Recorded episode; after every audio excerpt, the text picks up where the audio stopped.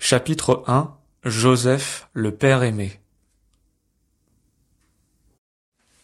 La grandeur de Saint Joseph consiste dans le fait qu'il a été l'époux de Marie et le père adoptif de Jésus. Comme tel, il se met au service de tout le dessein salvifique, comme l'affirme Saint Jean Chrysostome.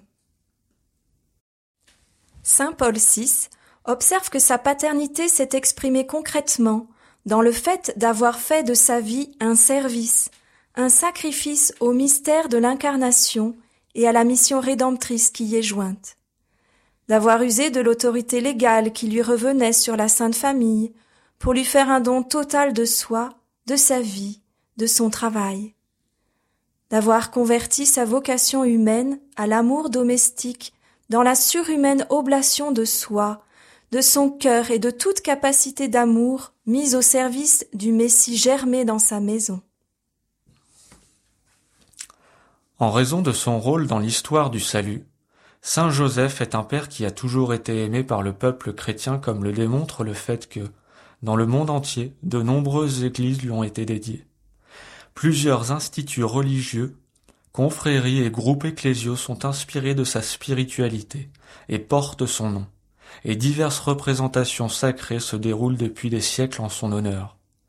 De nombreux saints et saintes ont été ses dévots passionnés, parmi lesquels Thérèse d'Avila qui l'adopta comme avocat et intercesseur, se recommandant beaucoup à lui et recevant toutes les grâces qu'elle lui demandait. Encouragée par son expérience, la sainte persuadait les autres à lui être dévots. Dans tout manuel de prière, on trouve des oraisons à Saint Joseph. Des invocations particulières lui sont adressées tous les mercredis, et spécialement durant le mois de mars, qui lui est traditionnellement dédié. La confiance du peuple en Saint Joseph est résumée dans l'expression ite ad Joseph, qui fait référence au temps de la famine en Égypte, quand les gens demandaient du pain au Pharaon, et il répondait Allez trouver Joseph, et faites ce qu'il vous dira. Il s'agit de Joseph, le fils de Jacob, qui par jalousie avait été vendu par ses frères, et qui, selon le récit biblique, est devenu par la suite vice-roi d'Égypte.